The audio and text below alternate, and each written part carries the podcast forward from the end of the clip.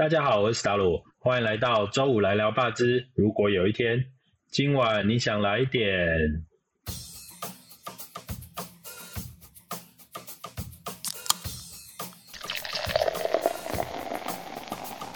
本节目由熟悉台湾生态的私厨史达鲁担任主持人。透过节目，你可以听到一群为这片土地默默耕耘的职人，说出他们的故事。感谢经济部中小企业处的支持，也谢谢正在收听的你。欢迎大家每周五到各大平台上收听哦。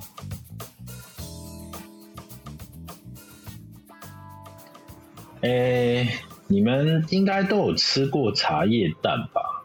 呃，大概算是明朝时候就已经有这个茶叶蛋起源到现在了。不过我们今天要聊的是最近很红的一个茶叶蛋的品牌，叫做所长茶叶蛋。哎，大哥，来跟大家自我介绍一下吧。哎，大家好，我是金家龙企业股份有限公司所长茶叶蛋总经理尤中山。哎，这个所长茶叶蛋啊，其实我大概做了一下功课哦，就是当初这个起源也是非常的传奇哈。它其实是由这个派出所所长廖廖所长所创办嘛哈。那后来又发生了什么样的故事？让他可以变得这么传奇，我们请这个尤大哥来为我们介绍一下怎么样？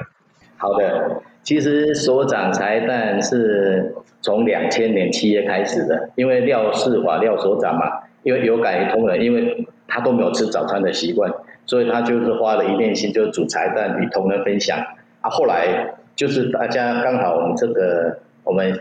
应该是讲述说我们台南有一个自行车的那个活动，就是县长他。他说：“哦，一手一特色，所以那时候所长财蛋就是因为这样的关系，所以开始煮。嗯嗯嗯嗯，诶，这个所长茶叶蛋啊，其实现在啊，就是已经变成它是一个还蛮有规模的公司哦。呃，我我自己其实也创过业，然后深深知道这个合伙创业其实不是那么容易哦。诶，有大哥可不可以跟我们分享一下？”你现在在这个合伙创业的过程，一起出资、一起工作，这个意见分歧的时候，你们公司或者是您这边有没有什么可以跟我们过来人或者即将创业的伙伴分享一下，要怎么处理这样的状态吗？意见一定是有，可是刚开始我们草创的时候，草莽式经营，哎，大家讲一讲，哎，可以了，就开始开始冲，就是要让让所长财蛋能生存下来。所以那时候只要有接到一些订单啊，或是接到就是外场，只要有外场的，我们一定都是出去。嗯，这个真的啦，就是一开始的时候创业维艰，然后共患难这件事情苦是苦哈，但是我同意，就是大家为了生意都都可以忍。我还蛮好奇的是，在稍微后段的时候，就是当营业额起步，公司开始稍微赚到钱的时候。在利益的分配这一块啊，或者是什么啊，下一步的发展上，因为公司感觉已经有初步成绩了，这一块我自己认为反而是比较容易真正吵架的时候，要怎么办？其实公司成长到一个阶段的时候，一定要投入资金嘛。其实投入资金，其实大家的意见确实是有，因为公司应该是说我是在我是领头羊啊，因为我带着大家冲嘛。公司要成长的阶段，你一定要开始有投入一些设备、买土地、买机器，还有包含一些组织的再造。那时候都是要要投入资金的，开始要增资啊。其实增资的时候，说真的，其实我的胆量是比较大，做做生意一定有有人的胆量一定比较大。可是那时候，因为你草创期跟现在不一样了，现在已经有一个规模了。可是刚开始在草创的时候，大家要拿资金的时候，大家会考虑说，哇。所以大家还是会害怕，是说，哎，这个钱投下去有没有未来？可是我告诉大家，因为我们做事事业体已经有一个短中长期嘛。我说我们已经我们在短期已经做到这个成绩了，已经迈向中期的时候，我认为应该是没有问题的。所以那时候我们开始导入门店，门店从一家、两家、三家，一直导入到第五家的时候，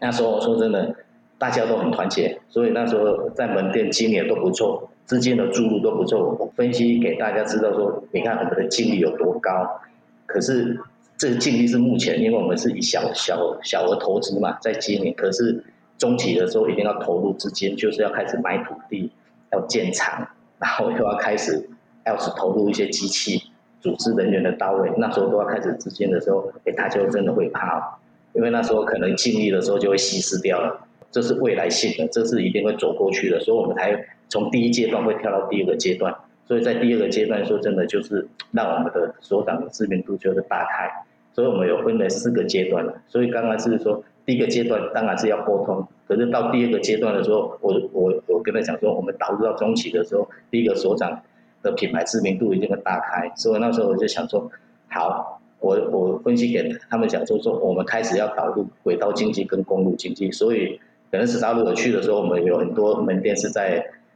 高速公路嘛，还有一些类似三铁共构的地方，像板桥车站，还有一些南港车站。那时候我们要让我们的知名度一直往北、往中部、往北部上去。那时候我的策略是对的。所以后来才我现现在开始导到第三阶段，甚至到第四阶段去。嗯嗯嗯嗯，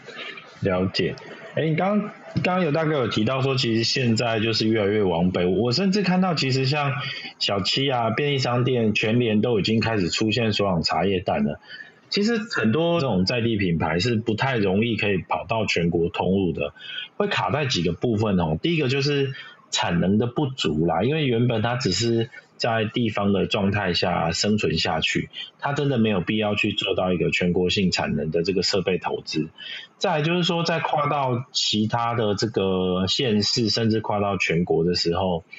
这个行销方式跟销行销方式，尤其是行销方式，那个语汇跟大家在意的点其实不一样。那这件事情是，希望茶叶蛋在慢慢长大的时候也会碰到哦。你你怎么样是？呃，可不可以大概讲一下？如何从这个地方型在台南这边生根茁壮，一直到慢慢的扩到其他外县市，慢慢往北，慢慢到现在全台湾小七等等都有。这中间有没有发生什么这个尤大哥印象深刻的事情？一步一步我们跟大家分享一下。哎，刚开始在创业那时候，那前五年的时候说真的还不错嘛。可是我们在第第五年，就是第五年末第六年开始的时候，开始出现一个问题转折点。第一个就是我们开始要往公路经济去了，刚刚有讲到嘛，虽然是品牌，从我们首长财蛋开始，哎，让大家越来越熟悉，认识我们首长财蛋越来越多，可是我们还是着重在很传统的一种模式，就是主财蛋，然后开始一些包装，后来一百零五年到国外去参展嘛，那时候有认识一些人，哎，带着我们出去，后来发觉是说还好，我们真的有出去，因为你一出去的时候才发觉说你的能力到底在哪里。我们一出去的什么都没有。第一个，我们没有国际条码，也没有英文标，什么东西都没有，也没有 ISO。前辈就跟我们讲说：“哎，小老弟啊，你们什么都没有啊，然后花了四五十万，然后出来参展。然后我我他是认为说，哦，你们真的很勇敢。其实很多很多他们在认为是说，你把钱丢下去是没有用的。可是我们我们不是没有用，因为他那几句话让我们回来的时候开始，哎，我开始要开始导入 ISO 了。”其实副总现在就是我老婆了，我就跟我老婆说，拜托我老婆了，因为老婆也有事业体嘛。可是我那时候说，我公司真的很需要你进来帮忙啊，所以我老婆也毅然决然，因为她看到我的压力开始有了嘛，大家都拿资金出来了，我一定要不能让资金哦莫名其妙就就归零，所以我那时候也是压力大，所以开始会有产生一些类似说在睡梦中也讲一些梦话啊。所以从一零六年我太太开始进来公司的时候，她开始导入伴手礼，结合一些文创，像我们的所长世袭，世袭就是现在是林志玲拿那个当做伴手礼啊。所以很多东西我们开始创想，说因为我们一出去的时候什么都没有嘛，一回来开始我开始导入一些 ISO，还有开始一些规章，然后一些制度里面，因为食品厂很重视一些清洁准清洁区啊，哎呀，所以我们开始就。在注意规划，说一定要按照食品厂的规格，我一定要把它做到很完整的一个模式。第一个清洁度嘛，因为我们很重视品质，还有重视一些清洁，所以我开始一一些的改造。还有一个啊，就是在 Seven 上架这件事情是很不得了的，因为 Seven 算是以台湾来说是很强势的通路哦。这种强势通路在谈的时候，上架费或者其他的这些抽成等等的。条件相对来说就会比较严苛一点啊，毕竟是强势通路，现在又是通路为王的时代。就是尤大哥可不可以跟我们分享一下，当你今天如果实力到了，要怎么跟这种强势通路大品牌来谈？有没有什么是你要特别注意守住的？其实应该是讲说哦，一加一大于二。其实他们大通路，我后来发觉跟他们接接洽的时候，其实他们哦站在我们这一边的，应该是讲是说，因为要做永续经营嘛，大家都是要有钱赚的。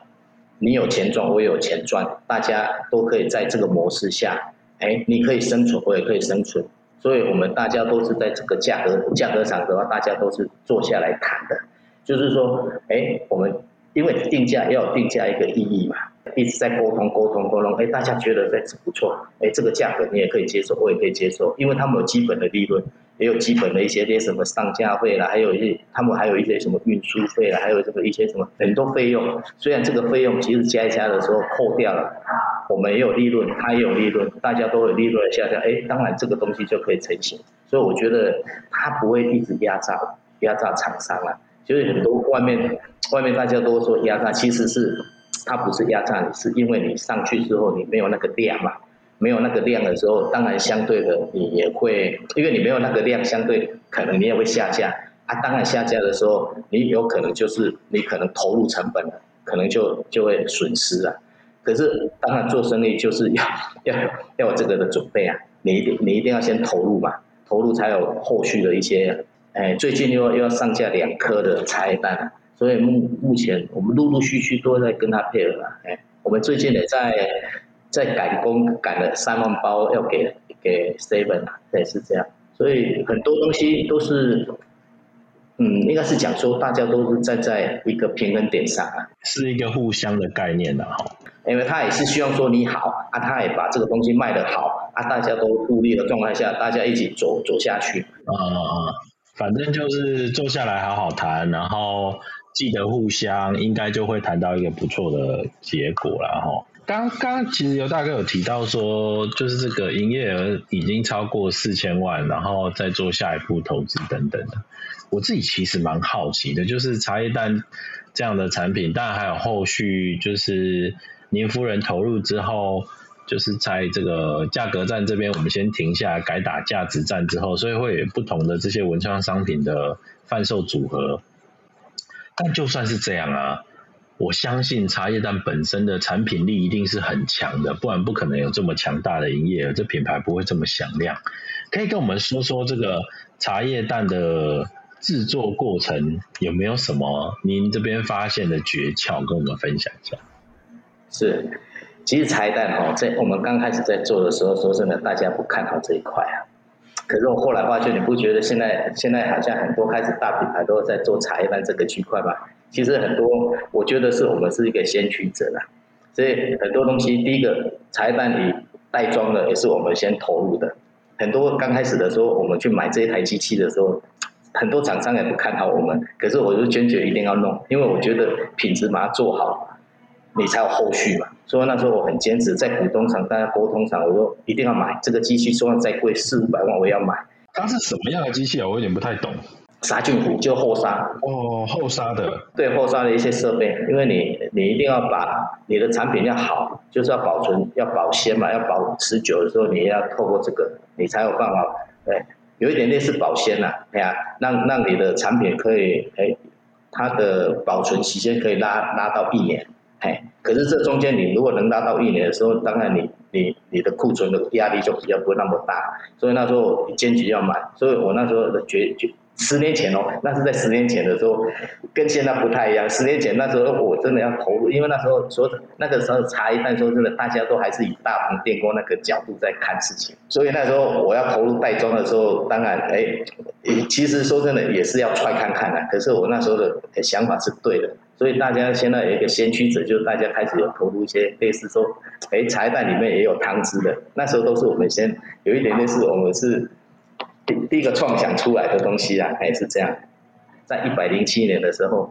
我们开始接到港澳的第一张订单。那时候接到这张订单，虽然不多，五六十万，可是那时候开始就开始，哎，哎，国外的订单开始有了，然后马来西亚也来了，结果加加拿大、美国，然后包含一些其他，包含我们在一零七年的时候，我们又开始跟大陆接洽。所以我们我们把品牌延伸到大陆去。其实我们那时候在大陆也品牌授权，那时候已经开始导入导入门店了。在一零八年的时候，授权在广东省的 C 乐业本也在卖卖所长茶叶蛋，哎，是这样。所以我们陆陆续续，像这最近这几天又接到一个美国的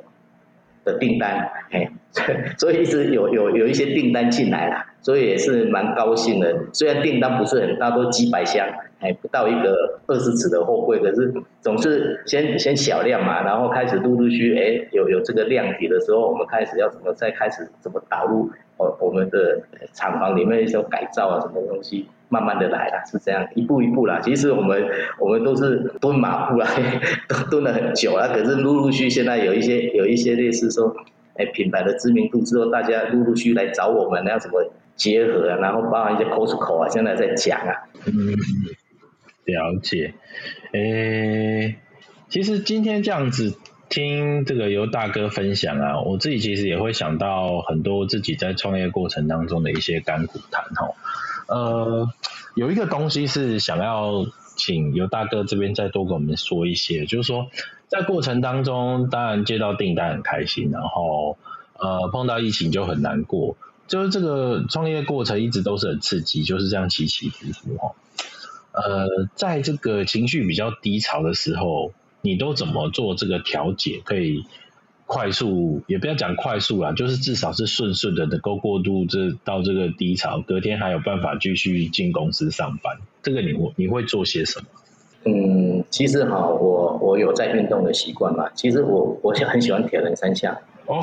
好厉害！铁人三项是我我我的最爱。其实我们所长才蛋有一个所长才蛋铁人队，哎。所以有跟结合结合我们上上上游跟我的下游的厂商，我们大家都组成一队嘛，有组成差不多一一次去到台东啊，到那边去比赛啊，所以有时候有时一去都二三十个。其实其实很多东西都我透过一些运动啊，还有跟其实回去哈听听音乐啊，然后跟太太其实看看书哈，其实那种内心那种静下来那种，我觉得还不错了。其实像我太太，现在太我我太太就喜欢画画。那我就喜欢在旁边听个音乐，啊在公司那种压力的时候，说真的，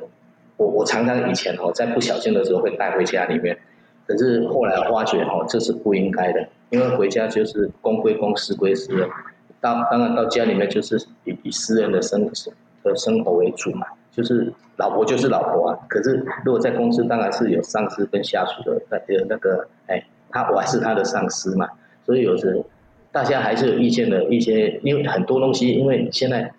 你量体越来越大了，相对有一些类似说，哎，要要决策的东西，一定要要沟通、要讨论的东西，一定要越来越多了。因为你你有时决策错误的时候，哇，那个那时候要修正回来不好修，因因为以前可能可能修正的时候可能损失可能几百万了，现在可能一损失可能我就不止那些钱了。所以我们现在对现在会越来越多。现在其实刚刚刚刚。在讲那四千万是在一零四年、一零五年那时候的营业额，现在我们现在都我们这已经都破亿了，哎，我们现在要往两亿的方向前进了，所以现在一直在突破这个，哎，就往几个亿的前进，所以我们现在一直在想出说我们要怎么去开始，哎，挖掘一些人才，然后把我们的组织再造嘛，因为很多东西你你公司的。营业要高，或是公司的体制要好，一定要有一些人才进来。我们一直在思考说怎么去培养人才。了解。哎哎，这样讲其实时间也是蛮快的，我们时间其实也快差不多了。哎，我们现在啊，就是请尤大哥要不要跟我们讲一下，我们在今年下半年有没有什么呃，希望茶叶蛋会发表的新产品，或者是一些新的活动，和什么新的礼盒等等的，要跟大家说的。哎，其实今年哦，说真的是因为疫情的关系嘛，其实我们很多都是配合政府，配合政府。现在其实我们门店很多业绩量是来自于门店嘛，可是我们现在因为配合政府的政策，因为现在是三级警戒嘛，所以很多门店都是都都没有营业，还有一些类似配合政府的政策，有时是把时间都缩短了，所以相对我们在门店的营业相对是都是很多，可是我们。有个好处就是说，我们现在接到了 B to B 的通路，这个量也越来越大，所以还好我们有多方面的去一些类似去一些铺陈。